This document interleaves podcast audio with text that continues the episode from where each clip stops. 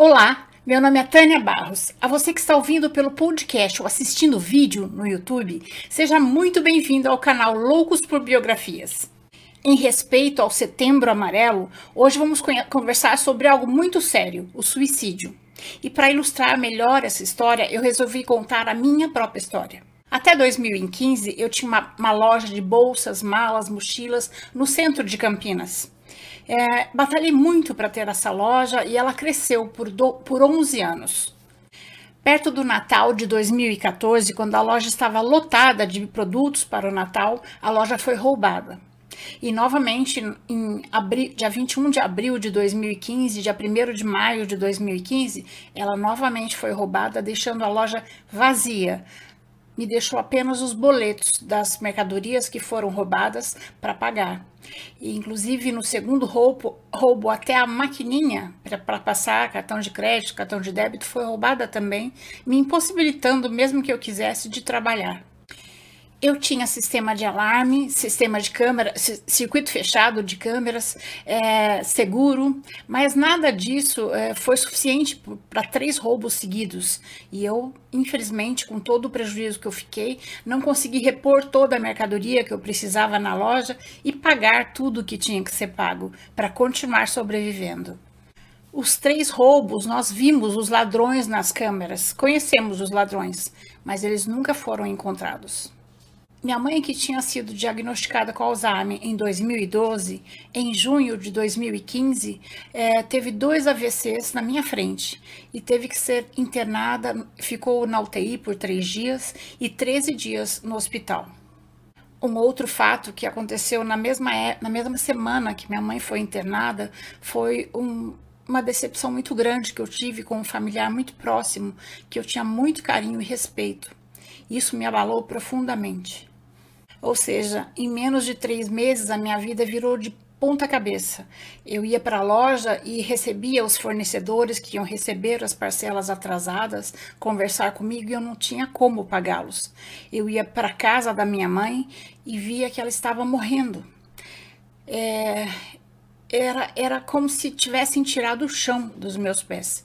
Aí eu comecei a ver que a única solução para a loja seria vendê-la e pagar os prejuízos, paguei, pagar tudo que eu podia. E comecei a pensar o que seria de mim dali para frente, como eu iria sobreviver.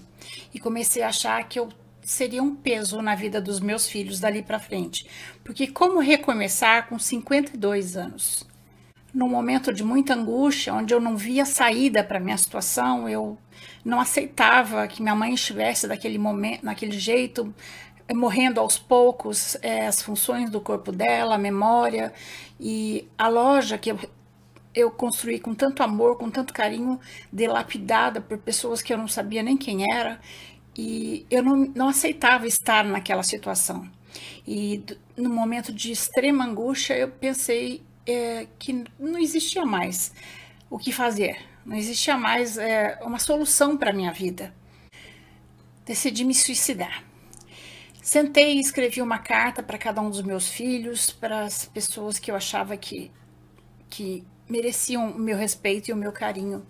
E explicando para eles que não tinha nada a ver com eles, não tinha nada a ver com o amor que eu sentia por eles.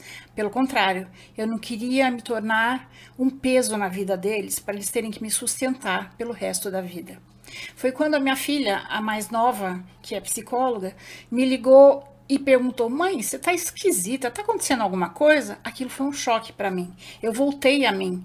Eu tava, já tava em, em transe, sabe? Assim, é, entrando naquela paranoia. Eu voltei a mim e falei: Nossa, é, acho que é melhor esperar uns dois, três dias para ver se é isso mesmo que eu quero. Então aí na segunda-feira os meus filhos, esse foi num sábado. Na segunda-feira meus filhos, chega, meus três filhos chegaram em casa e eu contei para eles o que estava acontecendo. Eu lembro da reação deles até hoje. Eles ficaram me olhando sem conseguir dizer uma palavra. O choque deles foi muito grande, tipo, minha mãe, sabe? Aí a Pri, que é psicóloga, é, falou: mãe, não sinta vergonha de sentir o que você está sentindo. Você está doente. E que bom que você confiou na gente. Nós vamos te ajudar. No dia seguinte, eles me, eles me levaram numa psiquiatra que orientou para que eu passasse a tomar quatro comprimidos de depressão por dia e também fazer terapia duas vezes por semana com um psicólogo é, mais é, especializado no meu caso, né? E foi assim durante dois anos. Meus três filhos foram incríveis nesses dois anos. É, eles estiveram muito presentes na minha vida. Eu não sei o quanto eu os magoei nessa fase, porque eu estava totalmente deprimida. É, não, não, podia deixar faca perto de mim, portas a portas não deveriam ser trancadas, não, não poderia ter remédios em excesso em casa. Tudo devia ser cuidado, porque a depressão ela vai e volta. Mesmo que você estiver cuidando, você está doente e os problemas continuam. E eu tinha que resolver o resto dos problemas. A minha mãe continuava doente, eu tentava continuar vendendo a loja. Depois dos três roubos e da decepção que eu tive com meu familiar depois de 40 anos de convivência, eu desenvolvi fobia social. Eu tinha medo de ir a shoppings, é, festas, qualquer lugar que tivesse pessoas estranhas. Eu praticamente não saía de casa. Acho que eu fiquei uns três meses sem pôr o pé na rua. Só ia mesmo a psicólogos e médicos, né? Coisas assim que eu tinha que sair. Mas é, para eu sair de casa, eu tinha que estar tá atrelada ao braço de um dos meus filhos. Eu não conseguia sair sozinha na rua. Na verdade, foi assim também que eu comecei a estudar biografias, procurando na história pessoas boas em quem eu pudesse confiar. Para quem acredita, eu também procurei ajuda espiritual. Minha tia é do Allan Kardec e por oito vezes eu tive o apoio de, da equipe dela de passe para reequilibrar o meu espírito. Não existe um final cor-de-rosa nessa história. Nós não estamos no Facebook, onde todo mundo vai para Paris no final de semana e ninguém trabalha, ninguém tem problemas. A vida real é diferente. Inclusive por isso que eu saí de lá. Isso me deprimia lá. É, é, os mesmos problemas que me fizeram entrar nessa depressão continuaram piorando. A minha mãe piorou até falecer de Alzheimer. Eu tive que aguentar um ano é, até conseguir vender minha, minha loja por um preço irrisório que eu não consegui pagar todos os, todos os fornecedores, todas as dívidas, isso sujou meu nome. E aquela amizade que eu prezava tanto terminou mas como eu estava em tratamento e com o apoio que eu recebi da minha família, eu consegui passar por essas fases com mais serenidade, com mais, é, com mais pé no chão. É, e, encontrar devagar, muito devagar, outros rumos para a minha vida. Três anos depois, eu não só consegui entrar num shopping, mas fui trabalhar lá é, como vendedora de uma loja. Foi uma experiência muito gratificante na minha vida, de dona para vendedora da loja. Hoje eu continuo em tratamento, eu tomo apenas um remédio só para ansiedade, não é mais para depressão.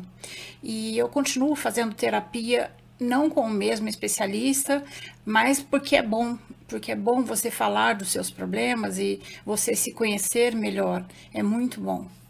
E eu acabei pedindo demissão em dezembro do ano passado do meu emprego para fazer o meu canal de biografias, que hoje é a minha paixão. E hoje eu me sinto privilegiada de trabalhar com o que eu realmente gosto e ainda poder compartilhar coisas boas com outras pessoas. Como Cecília Melheres diz, as cicatrizes são boas porque elas nos fazem lembrar que fomos mais fortes do que aquilo que nos aconteceu. É claro que isso também teve um desdobramento. Dois dos meus filhos, o Leandro, que morava fora de Campinas, é, ficava nervoso de me deixar na situação, e a, a Juliana é, sof, é, sofreram de síndrome do pânico. E todos nós, eu e os meus três filhos, nesse momento de que eu tive a doença, a doença, porque é, a depressão é uma doença, Todos os três foram para psicólogos e isso foi muito bom para todos nós.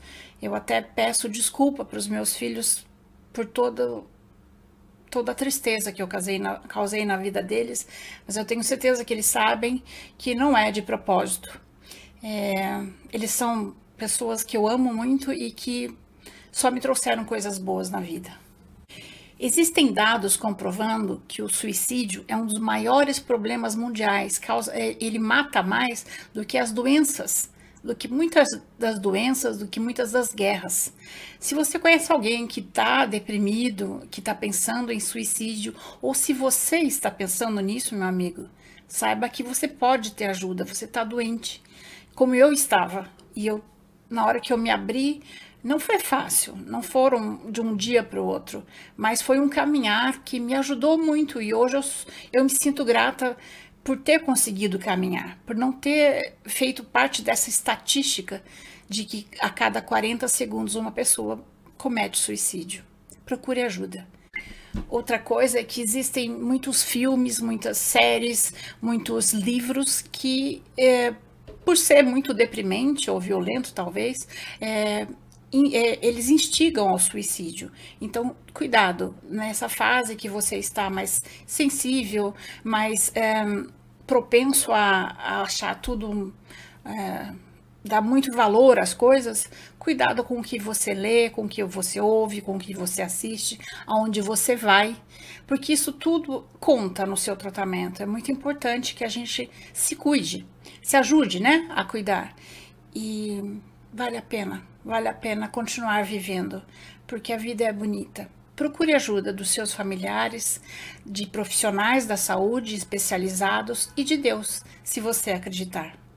Espero ter contribuído para que algumas pessoas, é, assim como eu, que podem estar tá deprimidas, tenham um alerta, como foi o telefonema da minha filha naquele momento. Não, não é por aí. O caminho é outro. Existe um caminho, sim, sempre existe, como existiu para mim. É, as coisas que, como eu falei, as coisas que me deprimiram não tiveram jeito, mas eu encontrei outros caminhos e você também pode. Espero ter contribuído para que o dia tenha momentos muito agradáveis. Até a próxima história.